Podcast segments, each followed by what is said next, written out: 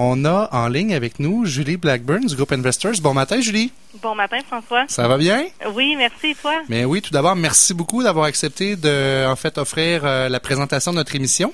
C'est un plaisir pour moi. Merci pour l'opportunité. Ça fait plaisir. Euh, Parle-nous de toi. Qui es-tu, Julie Blackburn?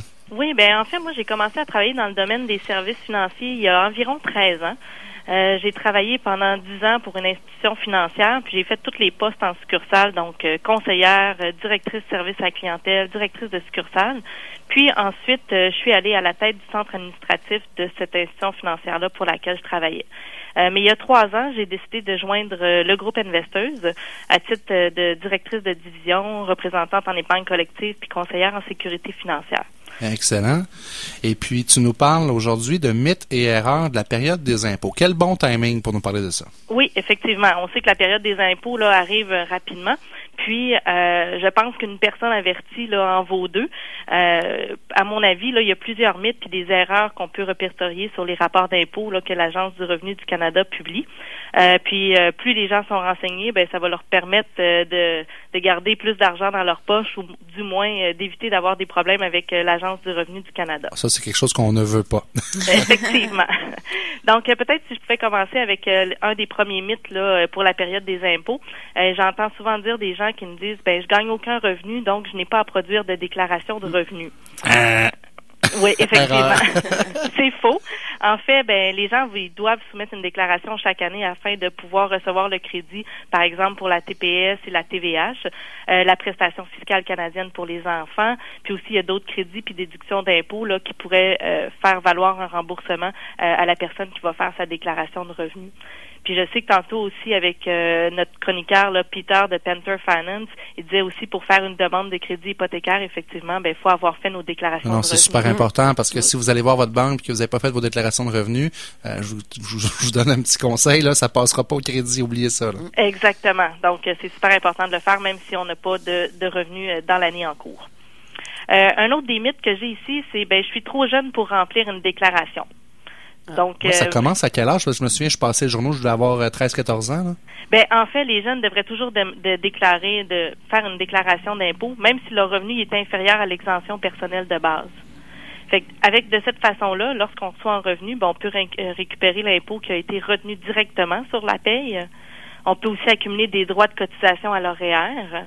Plus tard, ils veulent faire des demandes de prêts et de bourse au gouvernement fédéral puis provincial. Donc, c'est très important de faire une déclaration. J'entends souvent des gens qui me disent, ah, puis je me rappelle de ma mère qui s'installait sur la table de cuisine en faisant sa propre déclaration elle-même. Ouais, mais c'est parce que je sauve de l'argent.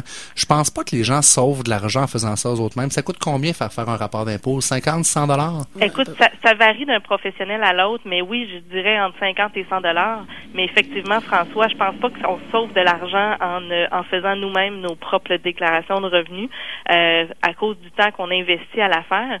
Puis en plus, ben, un, conseiller euh, professionnel qui peut nous aider à le faire, ben, il va s'assurer que notre rapport d'impôt va être en règle, qu'on n'aura pas ben, fait Surtout ça, puis que des fois que tu es admissible à un programme qui te ferait économiser de l'argent, puis tu le sais pas, tu, peux sauver beaucoup d'argent avec ça. Là. Exactement. Parle-nous des erreurs courantes, Julie, on va sauter euh, à ça. Oui, euh, c'est quoi les erreurs qu'on voit?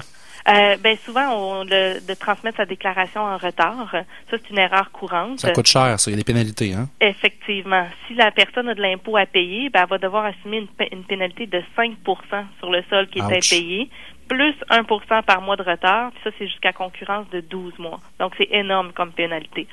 Euh, puis aussi, ben en faisant ça, ça peut, euh, on peut perdre la possibilité de réduire notre facture fiscale en fractionnement notre revenu avec le conjoint. Mm-hmm.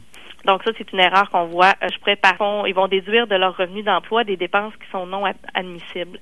Euh, comme par exemple euh, des frais de déplacement ou de tenue d'un bureau à domicile, ben ça, il n'y a pas de problème, on peut les déduire parce que c'est des dépenses qui sont liées à notre emploi. Mais comme par exemple une dépense comme un frais de nettoyeur, ben ça, c'est pas admissible. Oh, j'ai un chum qui va se reconnaître là. Moi, il passait ça dans ses déclarations d'impôts en disant ben faut que je sois propre pour mes clients. Fait que non, ça marche pas là. non, effectivement. Fait que ça, c'est une autre erreur courante qu'on voit là, donc de diverses dépenses qui, sont non admissibles. Julie, de quelle façon on peut te rejoindre? Euh, pour me rejoindre, on peut me rejoindre au 418 626-1994. Par téléphone, c'est toujours plus facile ou par courriel julie.blackburn à commercial groupeinvestors.com. Tu as une super équipe avec toi pour conseiller les gens. Puis merci beaucoup d'être avec nous. On va se reparler dans deux semaines. Oui, ça me fait plaisir, François. Merci beaucoup. Merci, Julie.